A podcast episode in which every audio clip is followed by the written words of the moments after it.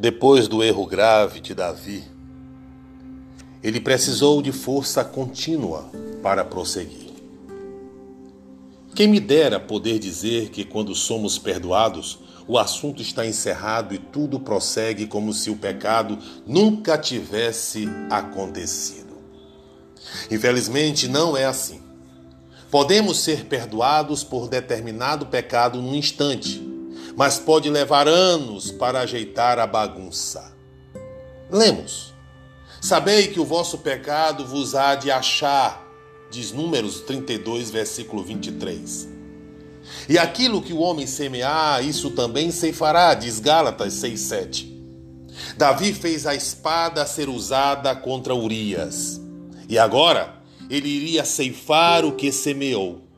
Natã lhe disse: A Urias, o Eteu, feriste a espada e a sua mulher tomaste por mulher, depois de o matar com a espada dos filhos de Amon. Agora, pois, não se apartará a espada jamais da tua casa, porquanto me desprezaste e tomaste a mulher de Urias, o Eteu, para ser tua mulher. Diz capítulo 12, versículo 9, versículo 10 de 2 Samuel. Os versículos seguintes sublinham como seriam os últimos 20 anos de Davi. Assim diz o Senhor: Eis que da tua própria casa suscitarei o mal sobre ti, e tomarei tuas mulheres à tua própria vista, e as darei a teu próximo, o qual se deitará com elas em plena luz deste sol. Posto que com isto, deste motivo a que blasfemassem os inimigos do Senhor. Também o filho que te nasceu morrerá. Capítulo 12, versículo 11 ao versículo 14.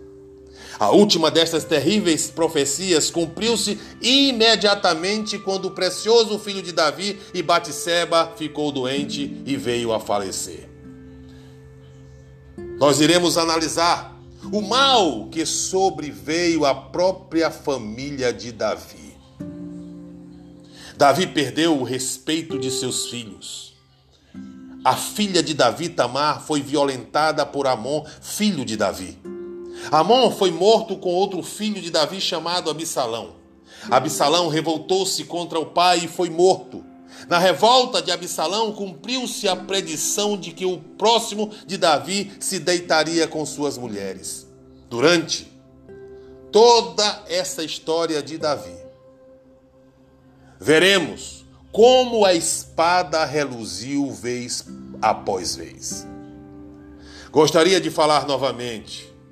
O pecado é terrível. É tão terrível que, mesmo quando perdoado, as consequências continuam.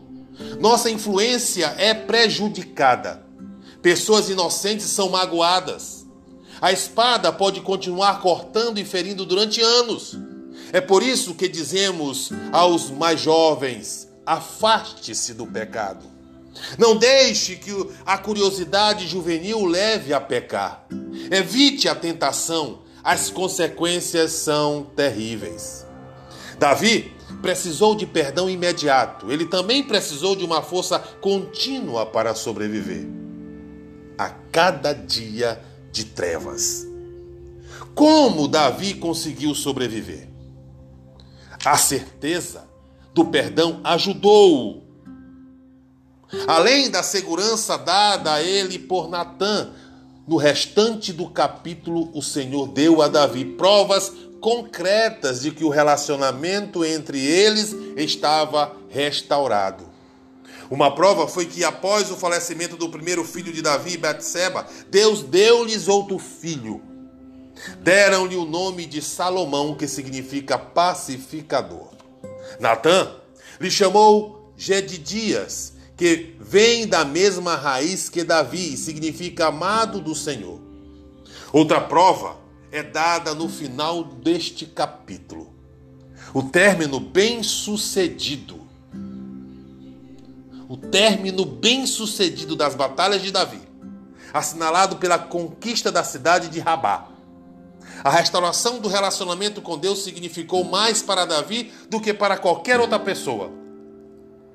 Tendo certeza disso, Davi pôde continuar. Fortemente ligada a essa certeza estava a convicção de Davi de que Deus o ajudaria e fortaleceria no futuro.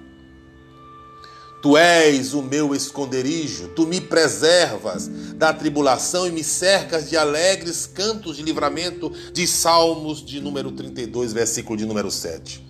Outra coisa que ajudou Davi foi a presença de amigos que o auxiliaram e apoiaram. Natã permaneceu ao lado de Davi e Davi tinha outros amigos, entre os quais Zadok, Uzai e Maqui. Esses amigos ajudaram a Davi a atravessar alguns dos seus maus dias. Deus provê essas mesmas vias de ajuda para nós. Se nos arrependermos e fizermos a vontade de Deus, nós também teremos a promessa de receber perdão. Além disso, Deus nos garantiu que estará sempre conosco. O Senhor é o meu auxílio, não temerei. Quem me poderá fazer o homem? Diz Hebreus 13, 6. Finalmente, Deus providenciou um grupo de apoio para nós. Um corpo de pessoas chamado a igreja. Todos nós precisamos fazer parte da igreja do Senhor e precisamos trabalhar e adorar com uma congregação onde recebemos ânimos. Quando o Espírito Santo pinta os retratos dos heróis da Bíblia, ele os pinta com seus defeitos e tudo. Isto preocupa alguns, mas para mim é uma ajuda. Uma ajuda para eu reconhecer que ninguém é tão forte a ponto de o pecado não entrar na sua vida. Isto me desafia a permanecer vigilante também me ajuda a reconhecer que ninguém pode alcançar o perdão do Senhor sem que seu coração seja quebrado. Isto me estimula a lançar-me aos pés da misericórdia de Deus. Em sua maior parte, ou seja, na maior parte da história de Davi, ela foi um tanto sórdida, mas espero que você anteveja o final feliz. Davi foi restaurado ao Senhor. Mesmo com todos os problemas que penetraram sua vida, Davi finalmente tornou-se o modelo para todos os reis que o sucederam. Mil anos após a sua morte, Davi ainda era conhecido como um homem segundo o coração de Deus. Davi possuía um coração acessível que podia ser tocado. Não sei como está a sua vida que me ouve, mas ainda que esteja tão ruim como a de Davi, depois que ele pecou com Batseba, gostaria de assegurar-lhe uma coisa. Ouça bem. Sua história também pode ter um final feliz. Se você estiver disposto a se arrepender do seu pecado, desviar-se dele e fazer a vontade de Deus, a sua vida será uma bênção. Que a graça do Senhor Jesus Cristo, o amor de Deus nosso Pai, a comunhão e as doces consolações do Espírito Santo esteja com todos vós, em nome de Jesus.